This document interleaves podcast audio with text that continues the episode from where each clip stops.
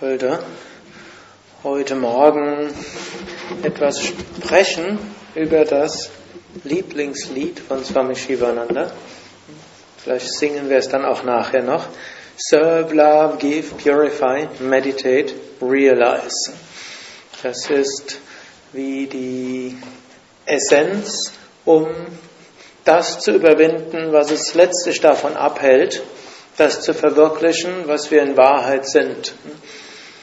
Ich hatte ja eben über den Kenner des Feldes und das Feld gesprochen, das ist eine Jnana-Yoga-Betrachtungsweise. Und diese Unterscheidung ist wichtig, aber ist, damit das wirklich alltagsfähig wird, hat Swami Shivananda dieses Lied hm, gesungen und das geht insbesondere darum, etwas zu eliminieren oder zu überwinden, zu transzendieren, ist vermutlich eine bessere Ausdrucksweise, was, was ein dreibuchstabiges Wort ist. Das Ego. Hm? Äußerst schwierig zu betrachten, äußerst schwierig zu sehen und zu verstehen. Hm? Denn letztlich wenn wir versuchen, das Ego zu verstehen, wer versucht, das Ego zu verstehen? Das Ego. Wer versucht, das Ego zu eliminieren? Das Ego. Und letztlich, wer versucht, sich spirituell zu verbessern auf einer Ebene? Auch das Ego. Und letztlich, auf eine gewisse Weise, das Größte, was wir sein können, ist selbst verwirklicht. Hm, also was will das Ego letztlich auch sein? Hm? Selbst verwirklicht. Und damit wird es ein bisschen schwierig. Wenn zwischendurch das Ego merkt, dass es bedroht wird, dann findet es neue Tricks. Und je länger man auf dem Weg ist, umso schwieriger ist es. Und immer wieder wird man zum Schluss nur die Arme hochwerfen und sagen, oh Gott, ah, du musst es tun. Und dann können wir jenseits des Egos gehen. Ich kann mich noch erinnern, irgendwann mal hatte ich mit hm, einem hm, ja, gesprochen, der schon sehr lange auf dem Weg war. Es ist inzwischen 25 Jahre her. Und da wird mir erstmal so klar, wie das mit dem Ego so ist. Und letztlich das Ego kann sich mit allem identifizieren. Es kann sich identifizieren mit der Klugheit, es kann sich identifizieren mit der, wie, wie toll man doch Yoga übt. Es kann sich identifizieren selbst damit, dass man versucht, demütig zu sein. Also mit allem kann man sich irgendwo identifizieren. Und dann hatte ich dort einen gefragt, habe gesagt, ich weiß jetzt auch nicht, was macht man eigentlich mit diesem Ego? Egal, was ich anstelle, wenn ich genauer hingucke, irgendwo ist das Ego auch dabei. Und dann hatte der äh, gelächelt und hatte gesagt, weißt du, jeder muss seine Aufgabe machen. Deine Aufgabe ist es, an dir zu arbeiten, anderen zu dienen, zu helfen, Sadhana zu üben. Gottes Aufgabe ist es, dein Ego zu eliminieren. Deshalb mach dir nicht zu viel Gedanken über das Ego, aber wisse, Gott wird daran arbeiten. War ein sehr guter Ratschlag. Und dann sollten wir im Hinterkopf behalten, dass es letztlich Gott ist, der uns hilft, unser Ego zu eliminieren. Trotzdem sollten wir nicht vergessen, auch selbst daran zu arbeiten, auf verschiedene Weisen und es letztlich auch Gott ermöglichen, daran zu arbeiten. Ich will gerade nochmal die fünf Kleshas aufschreiben, dann will ich auf sattwiges, rajasiges und tamasiges Ego eingehen und dann eben dieses hm, hm, vielleicht praktikabelste hm, beschreiben, wie wir mit Ego umgehen, eben diese vier Zeilen dieser Strophe Serve, Love, Give, Purify, Meditate, Realize. Kleshas, die Teilnehmer der Meditationslehrerausbildung haben das ziemlich am Anfang, haben sie darüber schon gesprochen. Wann war das? Doch nicht ganz.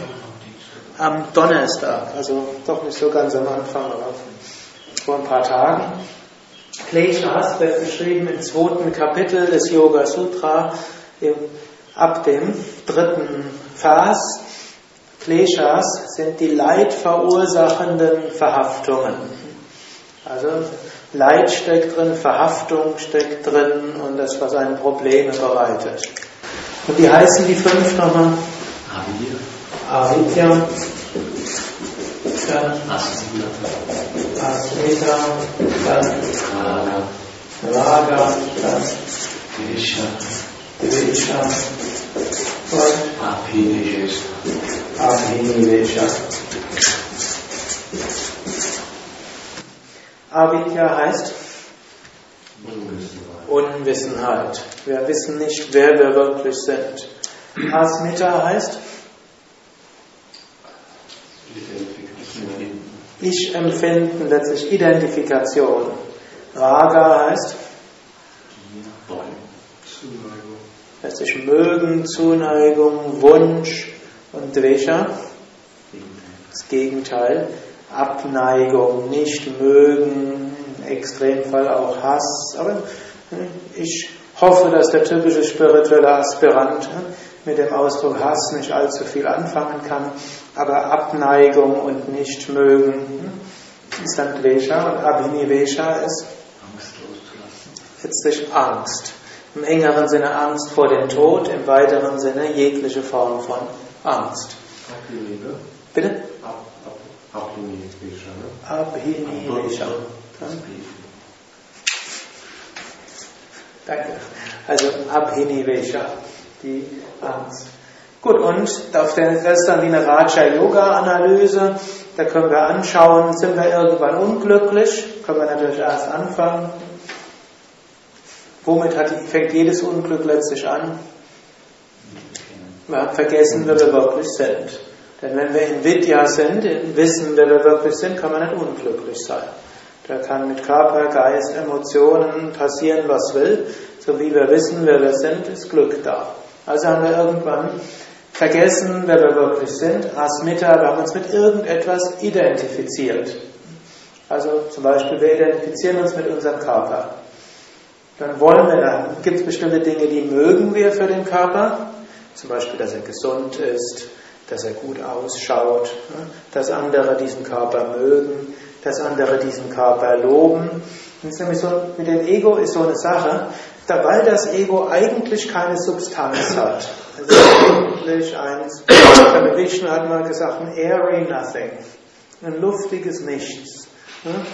Deshalb braucht es eine Bestätigung. Wenn es keine Bestätigung kriegt, dann verschwindet es. Und deshalb gieren wir nach Bestätigung.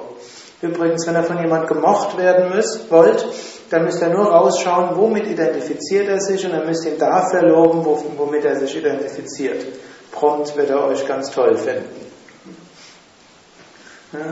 Wenn ihr zum Beispiel einen Musiker dafür lobt, dass er seine Haare schön hat, wenn er sich nicht damit identifiziert, dann bringt das gar nichts. Wenn aber jemand sich mit der Schönheit seiner Haarpracht identifiziert, dann braucht man ihn bloß zu loben. Hast du heute sind deine Haare aber besonders schön. Der strahlt dann so. Wenn man einen Musiker dafür lobt, wie toll er heute gespielt hat, der wird aufblühen. Wenn er einen Musiker sagt, der sich jetzt damit identifiziert, du hast schon mal besser gespielt. Das wird ihn in die Grundfesten seines Wesens erschüttern. Jemand, der sich mit seinem Intellekt identifiziert und ihr lobt ihn dafür, wie gut er heute gekocht hat, das sagt ihm nichts, das war ganz nett, aber natürlich, wenn er jemanden systematisch für etwas lobt, was passiert dann? fühlt das. Langsam identifiziert sich er mit, mit etwas anderem. Also angenommen, jemand wird von 15 Leuten hintereinander gelobt, wie toll er kocht. Seine Identifikation ändert sich plötzlich. Ne? Er wird sich jetzt mit seinem Koch, seiner Kochfähigkeit identifizieren. Also, Asmita, Identifikation, das führt dann zu Raga. Man mag bestimmte Dinge und man mag bestimmte Dinge nicht. Und dann folgt natürlich Abhinivesha, man hat zum einen Angst davor, dass das eintritt, was man nicht mag. Man hat Angst davor, dass nicht das eintritt, was man mag. Und noch schlimmer, man hat Angst davor, das zu verlieren, mit dem man sich identifiziert. Also Abhinivesha geht dann praktisch äh, in die Zukunft irgendwo. Mögen und nicht mögen, das ist ja jetzt erstmal, ich mag's jetzt. Und dann, wenn mich jemand lobt, dann ist das jetzt gut, für, insbesondere für das, womit ich mich identifiziere. Und wenn mich jemand äh, tadelt für das, womit, womit, mich jemand, womit ich mich identifiziere, dann ist das jetzt irgendwo schlecht. Aber Abhinivesha schafft es noch, selbst wenn jetzt alles okay ist, könnte ja irgendwie sein. Und das ist so die Problematik des Menschseins. Also ein Tier lebt ja etwas mehr in der Gegenwart, mindestens bilden wir uns das als Menschen ein, freut sich jetzt, wenn Dinge gut gehen und ärgert sich, wenn Dinge nicht gut gehen und äh, kann auch traurig sein. Wenn man einen Hund oder eine Katze oder ein Pferd hat, der mag das. Es geht relativ schnell, können die von einem Gemütszustand zum anderen übergehen. Und wenn man einem Hund ein Lieblingsessen serviert, dann kann das gar nicht sein, dass der unglücklich ist. Der Mensch packt das sehr wohl. Durch seinen Intellekt ist dieses Abhängigkeit in erheblich größerem Maße möglich. Also angenommen, jemand gibt einem das Essen, das man besonders mag. Dann überlegt man vielleicht, ne, könnte das sein, dass sie mir deshalb dieses Essen gibt, weil irgendwas nicht so gut ist? Will sie nachher irgendwas von mir haben? Hm? Oder hm, steht irgendein Gewitter bevor und deshalb soll ich essen? Also Angst. Hm? Das ist auch diese Form von Abhinivesha. Das ist aber nicht der Intellekt. Das ist eigentlich eher das, dass man nicht genügend Frieden der Vergangenheit sich erarbeitet hat. Das also sagen wir so, intellektuelle Ebene geben. Es ist nicht der höhere Intellekt, es ist nicht Viveka, die Unterscheidungskraft, aber es ist schon eine niedrigere Form von Buddhi. Denn der Mensch, was den Menschen vom Tier unterscheidet, ist Ahamkara und Buddhi. Ahamkara im Sinne von Ego, im Sinne von Selbstbewusstsein und Buddhi im Sinne von logisch nachdenken können. Deshalb können wir auch in die Zukunft blicken und so schaffen wir es ein entscheidendes Abhinivesha. Aber, aber diese Buddhi, das ist das Problem der niedrigen Buddhi, die identifiziert sich mit Emotionen und mit Raga und Vesha und projiziert das letztlich, ich kann sagen, der Intellekt ist die Ursache der vieler Irrationalität.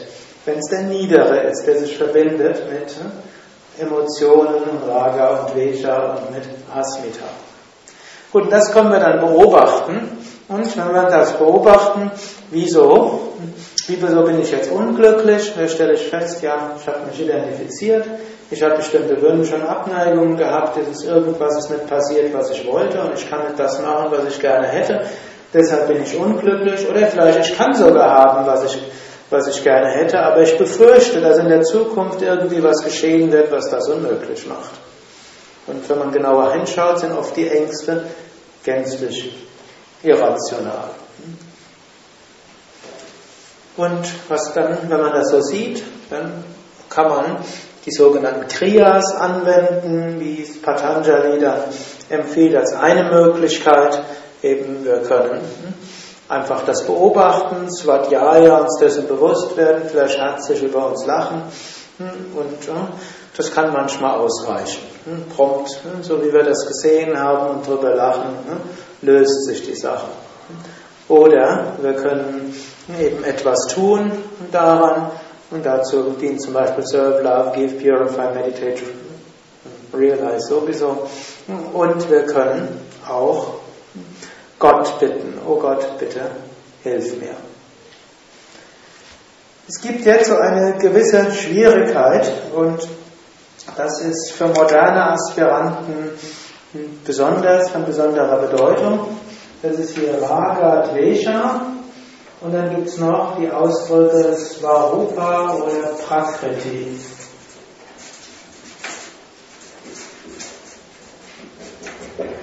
Letztlich Swabhava. Da gehe ich an den spirituellen Lebensberaterausbildungen etwas mehr drauf ein oder wenn, wenn die Bhagavad Gita behandelt wird. Wir haben eine bestimmte innere Natur und der sollte man irgendwie folgen. Aber man sollte nicht Sklave von Raga und Vesha sein und man sollte sich auch nicht identifizieren mit dieser inneren Natur. Auf Neo-spirituell oder modern spirituell klingt vielleicht besser, heißt das seinem Herzen folgen.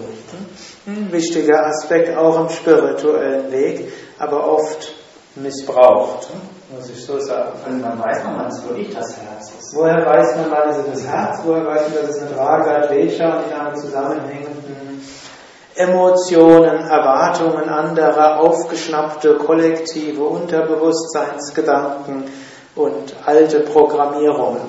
Das ist nämlich alles mit so einfach zu unterscheiden und letztlich nie hundertprozentig zu unterscheiden. Oder nie ist übertrieben. Manchmal nicht hundertprozentig zu unterscheiden, weshalb er dann Krishna auch zum Schluss sagt, letztlich triff eine Entscheidung, lass alles los, opfere alles mir und dann machst du letztlich doch nichts falsch.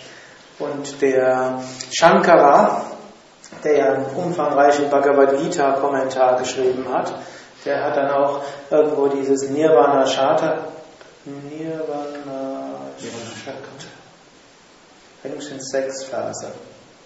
Shat ist sechs. Nirvan Shatakam, also die sechs Phasen zur Befreiung jedenfalls. Und die enden dann immer Satchidananda Rupa Shivoham Shivoham. Also meine wahre Natur ist nicht hm, künstlerisch tätig sein, auch nicht gut kochen können und auch nicht intellektuell brillant sein und auch nicht eine gute Mutter sein, ein guter Vater, ein guter Yogalehrer, ein freundlicher Mensch, ein enthusiastischer Mensch, ein eher melancholischer Mensch ein Vata-Pitta-Mischung mit leichten Kapha-Anteil Mensch. Schützer, Aszendent, Wassermann mit Sonne, Quadrat, Neptun. Was gibt's noch? Von Sternzeichen Ratte, vom Chinesischen her, mit einem überwiegenden Metallelement. Also vergeht mir, wenn ich da jetzt gerade eine Unmöglichkeit erzähle, mit Chinesisch kenne ich mich da weniger aus. Das ist alles nicht unsere wahre Natur, sondern wahre Natur ist Sein, Wissen und Glückseligkeit. Aber es gibt bestimmte Teile unserer Natur und dort heißt es, sagt Krishna durchaus, wir sollten unserer Natur gemäß handeln. Die Talente, die wir besonders haben, die können wir in den Dienst für andere hineinbringen. Und es gibt diese innere Intelligenz, die einen auch leiten wird. Wir müssen nur lernen, sie zu unterscheiden von diesen oberflächlichen Impulsen. Aber selbst damit sollten wir uns nicht identifizieren, sonst identifizieren wir uns damit und daraus erwächst auch wieder Raga und Vesha. Für praktische Zwecke kann man ja auch sagen, Karma plus Prakriti, jetzt im Sinne von eigener Natur, ist Svadharma. Also die eigene Pflicht ist zum einen, hängt zusammen mit der karmischen Situation, in der ich bin, und den eigenen Talenten und Fähigkeiten und dem, was das tiefere Herz einem sagt. Das Karma wird man letztlich auch analysieren mit der Buddhi, mit dem Intellekt. Und Prakriti ist dann mehr das, was man von innen heraus spürt, auch das könnte man mit dem Intellekt auch analysieren, was ist tatsächlich meine tiefere Fähigkeit. Manche Menschen bilden sich nämlich bestimmte Dinge ein, das macht es nämlich manchmal schwierig. Einer denkt, er ist bei irgendwas gut, aber er ist der Einzige, der das denkt. Gut, also hier selbst gespürt. Natürlich für beides gilt dann auch die Intuition. Da gibt es solche, die eher Jnana Rajat hat. Ne? ja, Raja Zugang haben und die werden dann mehr ihre Buddhi und Viveka nutzen und andere, die vielleicht eher so ein Bhakti-Temperament haben, die werden eher Gebet, Gespür, Intuition nutzen, um dorthin zu kommen. Trotzdem, wir sollten uns auch mit äh, dieser Svarupa Prakriti Svabhava nicht identifizieren. Auch das ist einfach ein Instrument. Und wir müssen das vor allen Dingen auch lösen von Raga und Vesha. Gut, jetzt gibt's Sattviges, Rajas, vielleicht und daraus natürlich als Konsequenz ist, wer auf dem spirituellen Weg vorankommen will, muss öfters gegen sein Raga und Vesha handeln. Das ist heute aus der Mode gekommen. Also man hört selten davon.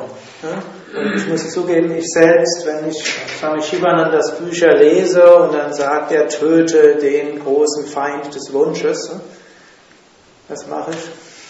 Wer die Bücher von Swami Shivananda kennt, das überlese ich öfter. Oder ich mäßige es ab. Ich will nicht, dass danach Leute kommen und sagen, wieso so eine brutale Ausdrucksweise.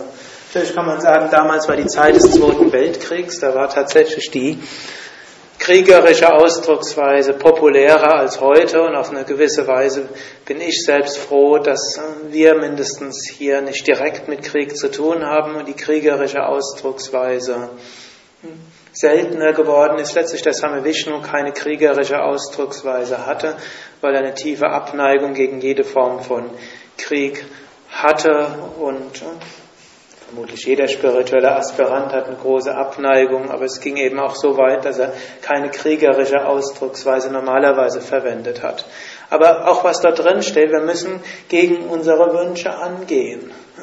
Also zu Avidya zu kommen. Wir würden gerne diese Dinge hier ausklammern. Wir handeln, wie wir wollen, identifizieren uns trotzdem nicht und kommen zur höchsten Weisheit. Wir versuchen, diese Arbeit gerne auszuklammern. Wenn ihr das nicht glaubt, dann beobachtet das nächste Mal, wenn ein Wunsch nicht in Erfüllung geht oder jemand anders euch weigert, euren Wunschen gemäß zu handeln.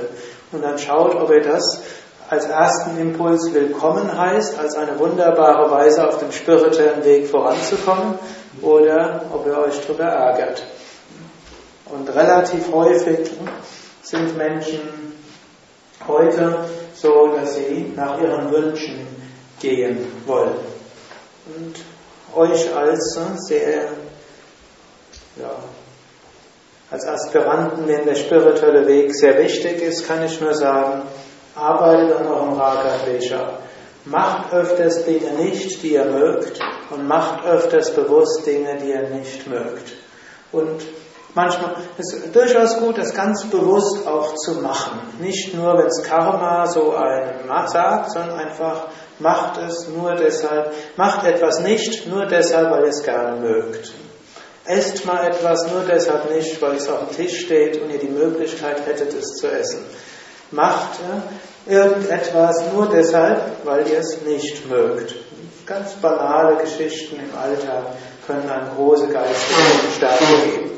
Dann wisst ihr, das Karma ist einer der Faktoren, der uns hilft zu wachsen. Abhyasa, Karma, Kripa sind die drei Dinge, die man, die man die Faktoren des Wachstums nehmen kann.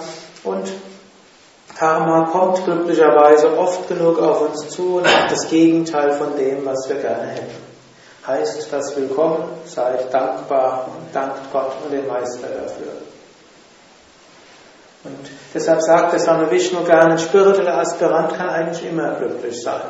Gehen die Dinge so aus, wie er sie gerne hätte, freut er sich sowieso und ist Gott dankbar. Gehen sie nicht aus, wie er sie gerne hätte, dann freut er sich, dass er die Gelegenheit hat, an Raga und Vesha zu arbeiten.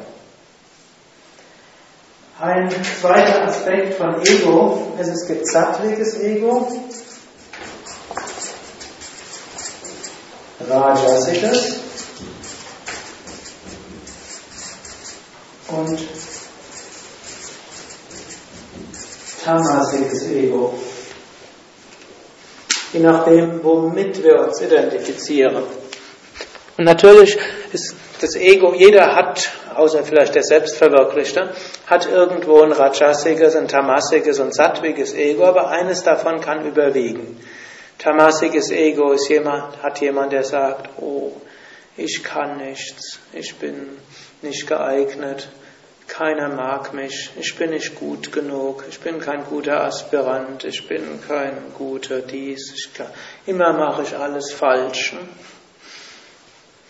Im Kleinen wird vermutlich jeder dieses tamasige Ego kennen und manche vielleicht auch etwas mehr als im Kleinen.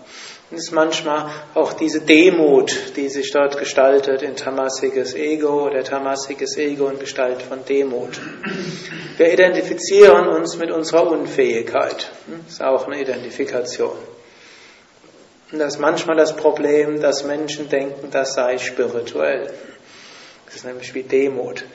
ist es aber nicht. Und hier Swami Shivananda hat dort gerne gesagt, wir müssen letztlich da rauskommen. Wir müssen uns auch etwas zutrauen. Ein bisschen Rajas ist dabei hilfreich. Ihr erinnert euch ja auch die Geschichte, die ich erzählt habe mit Ramakrishna, der einem seiner etwas schüchterneren Schülern empfohlen hat, das nächste Mal, wo einer schlecht über mich spricht, dann verteidigst du mich. Oder der Vivekananda hat mal humorvoll jemandem gesagt, der auch so sehr schüchtern war, hat äh, gefragt hat, also nicht nur schüchtern, man kann ja schüchtern sein, aber ansonsten durchaus viel machen und sich auch einiges zutrauen, aber es ist einfach eine irgendeine introvertierte Schüchternheit. Aber es war jemand, der eigentlich ein sehr schwaches Selbstbewusstsein hatte. Das würde man als tamassiges Ego eben sehen. Und äh, hat der Vivekananda ihn gefragt, und hast du schon mal gelogen? Sagte er eigentlich nie. Hast du schon mal gestohlen? Nein. Hast du dich schon mal geprügelt mit jemand? Sagt er auch nicht. Sagt er, Sami Vivekananda, weißt du, irgendwas davon solltest du mal machen, dann kommst du wieder. Aber nur humorvoll. Also nicht, dass ich jetzt denke, er hat es zum Verbrecher hm, gebracht, sondern, hm, also manche machen deshalb nichts Schlechtes, nur weil sie Angst haben. Wir sollten nicht, wir brauchen jetzt deshalb nichts Schlechtes zu tun auf dem Weg, also, aber tamassiges Ego gilt zu überwinden und wir können es überwinden, indem wir sagen, durch die Gnade Gottes kann, geht alles. So wie Hanuman war ein Affe und der hat dann durch das tiefe Vertrauen zu Rama war alles möglich. Also selbst wenn wir theoretisch den IQ eines Affen hätten, wenn wir eine große Hingabe haben, können wir zum größten Weisen werden und alles ist möglich. Also es ist der Schritt bis zum gewissen Grade vom tamasigen Ego ins sattwige Ego ohne allzu großen Übergang zum rajasigen Ego möglich im Bhakti-Yoga. Aber das heißt, wir kommen nicht aus der Trägheit zur Ruhe, sondern wir kommen aus der Trägheit in die Aktivität und dann zur Ruhe. Aber die Aktivität muss nicht rajasik sein. Ein und eine weitere Weise, das ist natürlich die Raja-Yoga-Technik und die hat Swami Shivananda durchaus auch viel propagiert. Ja, wenn ihr die bestverkauften Bücher von Swami Shivananda zu seinen Lebzeiten waren Erfolg in Leben und Selbstverwirklichung und das Buch Gedankenkraft, Thought Power. Ich glaube, auf Deutsch heißt die Kraft der Gedanken. Ist Kraft der Gedanken die Macht der Gedanken? Die Kraft der Gedanken. Sehr gute Bücher. Und da sind eben diese Affirmationen auch drin. Mein Wille ist stark, rein und unbesiegbar. Om, Om, Om. Ich vermag alles durch meinen Willen. Om, Om, Om. Ich habe einen unüberwindlichen Willen. Om, Om, Om. Und eine Menge von anderen Affirmationen, die einem zunächst mal helfen, aus dem tamasigen Ego herauszukommen und dann vielleicht wird man sich irgendwie identifizieren mit seinem rajasigen Ego, den Fähigkeiten, die man so entwickelt hat. Und dann identifiziert man sich irgendwann mit seinem sattwigen Ego.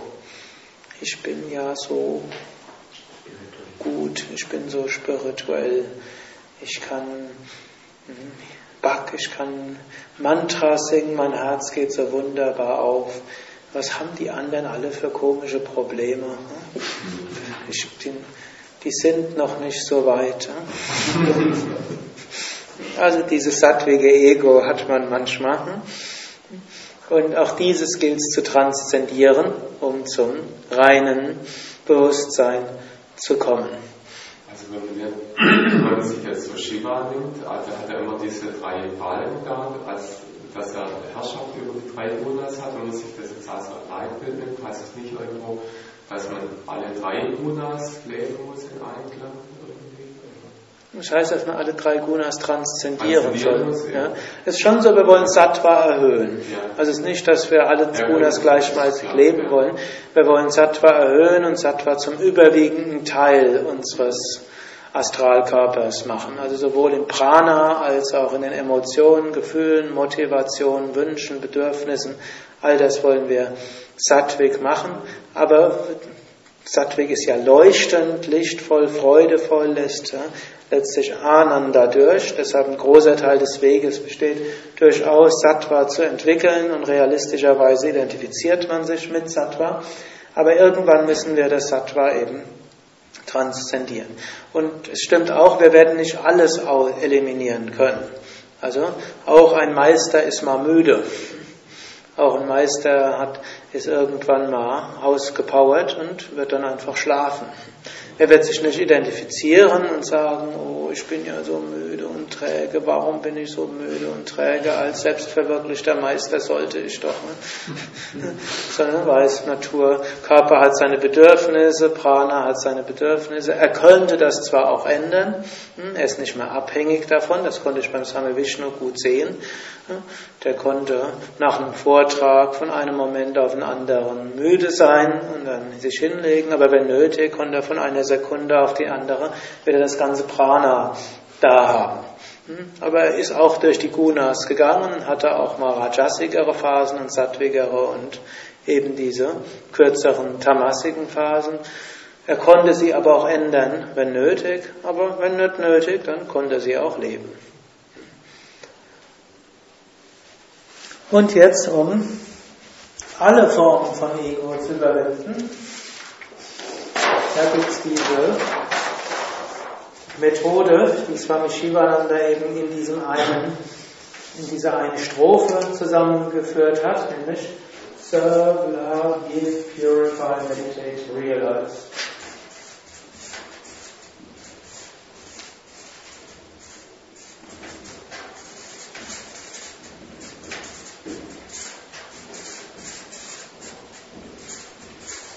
Und im Emblem der Divine Life Society steht auch, gut, Sex kriegt man dort nicht unter, dort steht dann, also wie deren Logo, Serve, Love, Meditate, Realize. Das praktisch als die Essenz der Lehre. Könnte auch die vier Haupt-Yoga-Wege sein, ne? Natürlich, man kann sagen, Surf ist Karma-Yoga, Love ist Bhakti-Yoga, Meditate Raja-Yoga und Jnana-Yoga ist Realize. So wird es oft auch interpretiert. Hier kommt Purify rein, könnte Kundalini-Yoga oder Yoga sein. Ne? So könnte man also die sechs kommen.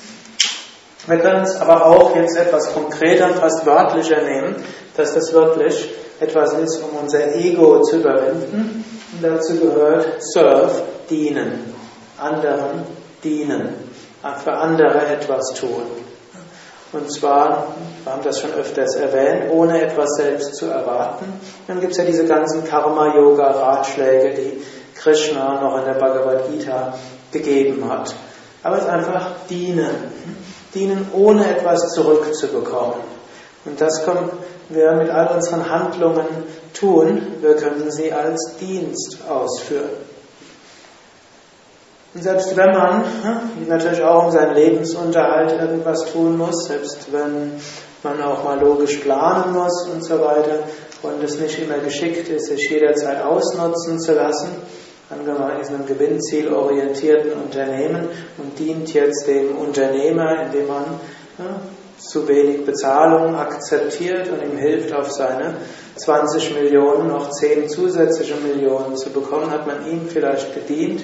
Und wenn man das mit großer Hingabe macht und denkt, der Unternehmer sei letztlich eine besondere Manifestation Gottes und ihm dient man, dann wird man damit auch die Verwirklichung erreichen.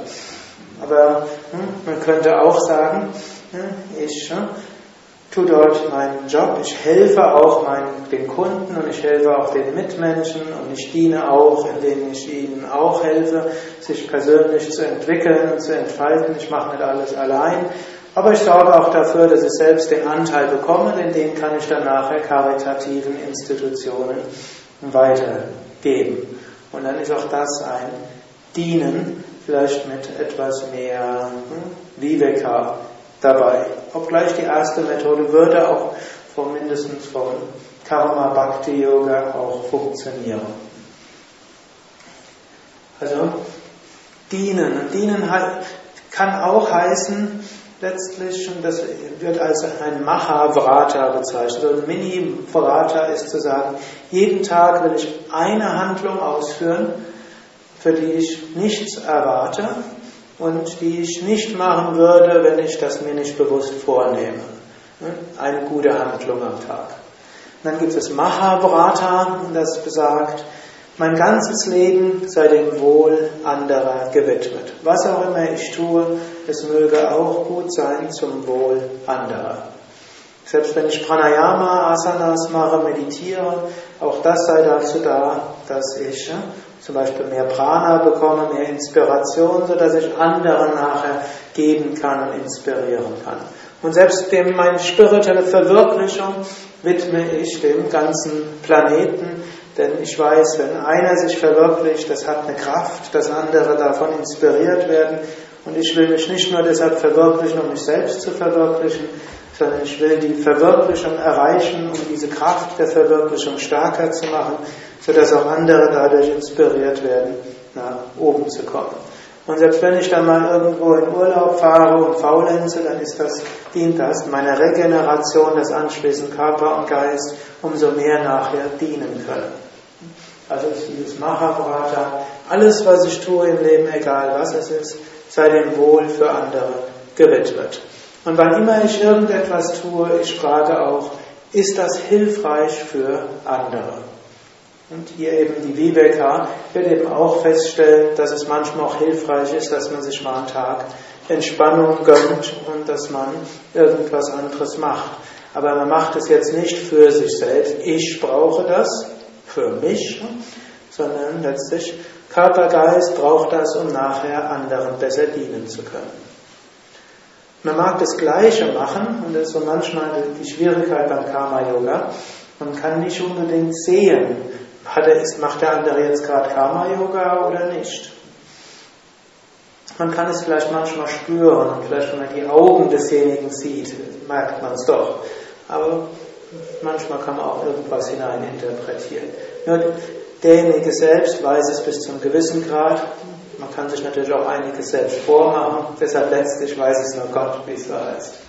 Aber das ist etwas, was ein ganz entscheidender Schritt im Leben eines Aspiranten ist, zu sagen, was auch immer ich tue, sei dem Wohl anderer gewidmet und ich bringe es in den Dienst Gottes und der Menschheit oder von allem.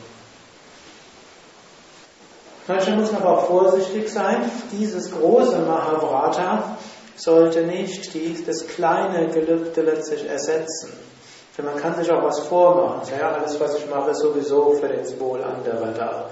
Und dann vergisst man die kleinen Dinge. Ich erzähle euch mal so eine einfache Geschichte die ich relativ am Anfang meines spirituellen Weges gelernt hatte. Eine Lektion, die mir bis heute immer wieder im Kopf ist. Dass man manchmal, wenn man mit was Großem Guten beschäftigt ist, dass man dort nicht das Kleine vergessen darf. Manchmal kann man nämlich im, im Auftrag von einem großen Ganzen sein Herz verschließen. Also als Beispiel, es war das erste Mal, wo ich im Ashram, also nicht im Zentrum, sondern im Ashram war als Mithelfer, um dort Karma-Yoga zu machen. Und irgendjemand hat mir dort eine Aufgabe gegeben, ich sollte irgendwelche Dinge dort besorgen und dorthin bringen und hat das irgendwo als, es schien sehr wichtig. Und dazu musste ich irgendwo in die Küche auch gehen und dort einige Dinge holen. Und dort war dann gerade jemand in der Küche und der hat gesagt, du kannst ja mal helfen, oben den Sack Getreide runterzuholen. Aus irgendwelchen unerfindlichen Gründen waren dort die Getreide unerreichbar für die Köche allein. Also hat sie mich dann irgendwie gebeten. Ich sagte, nee, ich muss das jetzt unbedingt machen und das ist dringend und ja, kannst du nicht jemand anders fragen? Gut, und dann jemand anders kam und hat mich dann noch was gebeten. Und dann das dritte Mal. Und jedes Mal, ich habe meine Sachen dort zusammengewurstelt und gebracht. Und, ne, ja, war der festen Überzeugung, das ist sehr wichtig. Dann gab es so eine alte Schülerin vom Same Vishnu, die war irgendwo in der Ecke und hat dort ja, was gekocht, vermutlich für irgendeine VIP-Person, die irgendwie ein besonderes Essen brauchte. Und dann hat sie sich kurz umgedreht und hat mir zugelöscht und hat gesagt, Sukadev, you just missed four opportunities to serve. Du hast gerade vier Gelegenheiten verdient zu dienen. Und hm, vier Gelegenheiten vertan, um zu dienen. Und bevor ich was sagen wollte, sagen konnte, hat sie gesagt, ich bin sicher, wenn du nachher runtergehst und die Sachen dorthin bringst, du wirst feststellen, genau die Zeit, die du gebraucht hättest für diese Gefallen, hätte auch ausgereicht. Und ich bin dann runtergegangen und tatsächlich, es hat ja jede dieser, dieser Gefallen hätte nur eine Minute gebraucht. Und die vier Minuten war dann tatsächlich paradoxerweise, ich habe dann auch auf die Uhr geguckt, es war genau vier Minuten später kamen die als eigentlich, um die Sachen zu, in Empfang zu nehmen, wo sie die getan hatten. Es war so wichtig. Also hier für das, zum Wohl des großen Ganzen sollte man nicht die kleinen Dinge außer Acht lassen. Natürlich darf man auch nicht ins andere Extrem gehen. Wenn die zum Beispiel mich dann gefragt hätte, du kannst du mir beim Kochen helfen? Das wäre dann nicht das Richtige gewesen, denn diese Aufgabe musste tatsächlich erledigt werden. Aber diese kleinen Gefallen und insbesondere die ganz kleinen, wo einem niemand verdankt, die so klein sind, dass einem niemand verdankt, aber doch so sind, dass sie einen in seinem normalen, wichtigen Tun mal unterbrechen, das sind die, wo man, wo dieser Geist des Dienens sich am meisten bewährt. Gut, nächster Aspekt ist Love, hm? Liebe. Interessanterweise kommt erst Serve, dann Love. Viele Menschen wollen, dass erst die Liebe da ist und dann dienen sie. Ich kenne eine Reihe von Menschen, die mir mal gesagt haben, ja, ich würde ja gern vieles tun, aber irgendwo, ich spüre noch nichts, was da ist. Und letztlich, solange das Herz nicht da ist, warte ich halt. Da ist die Aussage eine andere. Wenn man nichts Besonderes spürt, beginnt man mit mit Surf, mit irgendetwas. Indem man dient, dann versucht man die Liebe hineinzubringen. Und indem man die Liebe hineinbringt in das, was man tut, hm, erwacht das Herz und dann spürt man plötzlich, wo besondere Bestimmungen sind. Könnte man noch sehr viel dort sagen. Wichtig ist in jedem Fall auch, wenn wir viel dienen, wir müssen auch immer wieder darauf achten, dass wir Liebe hineinbringen. Aber es heißt nicht, wenn Liebe nicht da ist, dass man deshalb nichts mehr macht. Vielleicht muss man doch mal mehr Pranayama üben und mehr meditieren, vielleicht mehr Mantra singen, vielleicht Gott in allem sehen, dass diese Liebe wieder reinkommt. Aber es sollte uns nicht abhalten vom Dienen. Give, geben. Geben heißt natürlich, das, was wir haben, mit anderen teilen. Wenn man irgendwie Geld hat, ist es gut, davon zu geben. Wenn wir Wissen haben, ist es gut, das zu geben. Wenn man weiß, wie man meditiert, ist es gut, Meditationsunterricht zu geben. Wenn man freundlich lächeln kann, dann ist es gut, das Lächeln zu geben. Egal, was man hat, man gibt. Natürlich, um besser geben zu können, ist es auch gut, auch etwas zu nehmen, so wie ihr jetzt hier im Ashram seid und dort einiges lernt, damit ihr nachher besser geben könnt.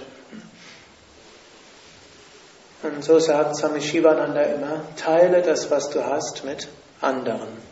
So kommt langsam die Reinigung auf, Reinigung in verschiedener Ebene. Dann können wir irgendwann meditieren und dann kommt die höchste Verwirklichung. Swami Shivananda und Swami Vishnudevananda waren der Meinung, dass die Meditation irgendwann von selbst kommt. Dass man zwar auch Techniken lernen kann für die Meditation.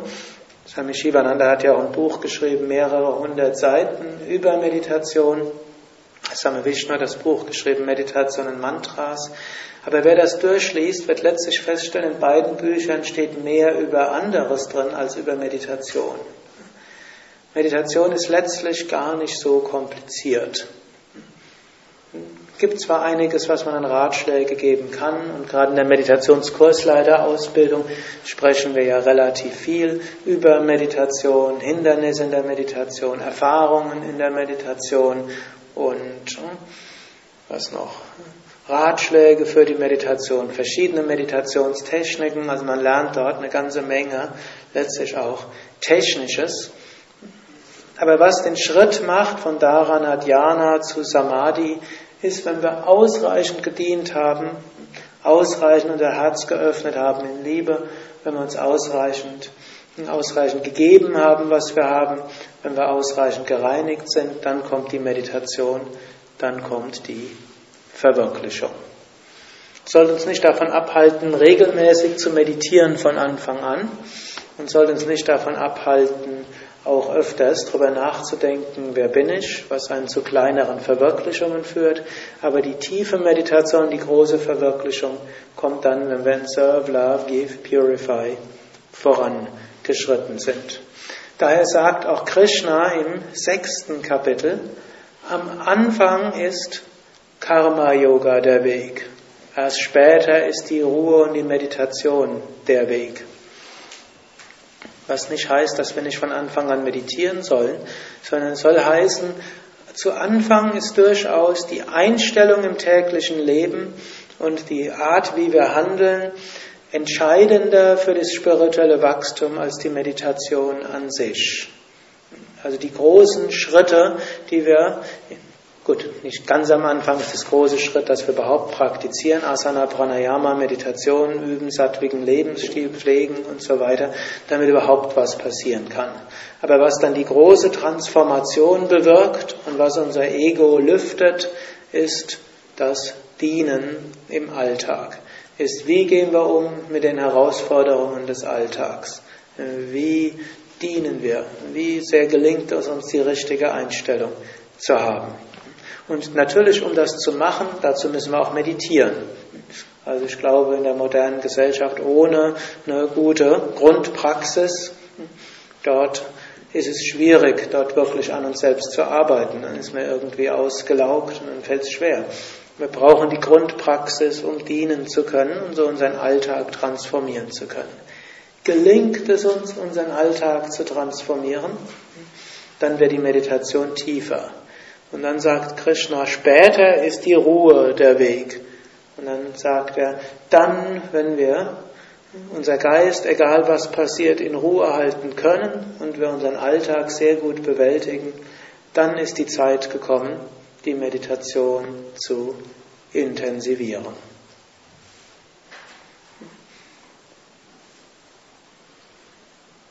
Das ist also die Essenz hier.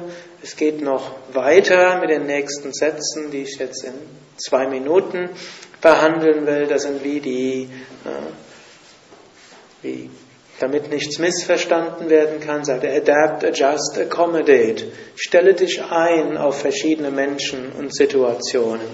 Wir dürfen nicht spirituell steif werden, wo wir denken, ja, so und so sollte es sein. Das ist manchmal, manchmal eine gewisse Gefahr, dass wir denken, so und so sollte es sein und wenn es so nicht sei ist, dann muss man es so lang rumschnitzen, bis es so ist, wie man es gerne hätte. Es gibt so eine eigentlich grausame Geschichte von Nasruddin. Eines Tages wurde Nasruddin gesehen, wie er bei einem Adler den Schnabel abschnitt und Federn abschnitt und verschiedenes andere abschnitt. Fragte jemand, hm, was machst du dort, Nasruddin? Sagt er, der sieht nicht wie ein normaler Vogel aus, das will ich ändern. Also dafür sollten wir uns hüten. Verschiedene Menschen sind verschieden und wir als spirituelle Aspiranten sollten lernen, uns auf verschiedene Menschen einzustellen, verschiedene Situationen, sogar auch eigene Veränderungen. Also angenommen, man hat ein Rückenproblem, dann wird es Sadhana anders aussehen. Das heißt nicht, dass man nichts mehr üben kann. Angenommen, man hat karmisch irgendeinen Unfall und muss deshalb eine Operation machen, dann mag das seinem Selbstbild widersprechen, dass man als spiritueller Aspirant, der auf Naturheilkunde vertraut, eine Operation mitmacht, aber hm, notfalls muss das halt dann sein. Und dann heißt das auch nicht, dass wir deshalb mit Gott und uns selbst und dem Schicksal hadern müssen, sondern wir schauen, was kann ich jetzt dabei machen und was kann ich davon lernen. Also adapt, adjust, accommodate und dann bear insult, bear injury. Trage Kränkungen, trage Beleidigungen. Der Satz wird manchmal missverstanden. Manchmal denken spirituelle Aspiranten, die mit anderen Aspiranten zusammenleben, dass sie andere beleidigen müssten, um ihnen auf dem spirituellen Weg voranzuhelfen. Aber deshalb gibt es noch Be Good, Do Good davor. Das hatte ich eben unterschlagen. Das heißt, wir sollten selbst gütig und freundlich zu anderen sein und Herzensgüte ausstrahlen. Aber wenn andere uns kränken, dann sollten wir lernen, dabei Freundlichkeit zu empfinden. Noch besser finde ich übrigens, wenn man gar keine Insult und Injury empfindet. So wie Patanjali sagt, wenn Ahimsa fest begründet ist, trifft überhaupt keine Feindschaft. Selbst wenn jemand anders einen ans Kreuz schlägt, sagte Jesus, hm, Vater, vergib ihnen, sie wissen nicht, was sie tun. Oder als dieser Attentat an Swami Shivananda gemacht wurde, hat er nur gesagt, Gott ist in der Gestalt eines Beinahmörders zu mir gekommen. Nicht ein schlimmer Mensch war dort, sondern Gott ist gekommen. Es gab überhaupt keine Feindschaft, weil nur Gott kam, um eine Lektion zu geben. Und so ähnlich auch, wenn man gar nicht empfindet, irgendeiner beleidigt oder kränkt einen, das ist das Allerbeste. Wenn wir so weit noch nicht sind, dann sollen wir mindestens dankbar sein, wenn uns jemand schmäht, beleidigt und kränkt. Auf diese Weise können wir spirituell wachsen. Aber wir selbst sollten die Insults und Injury annehmen, aber wir sollten hm,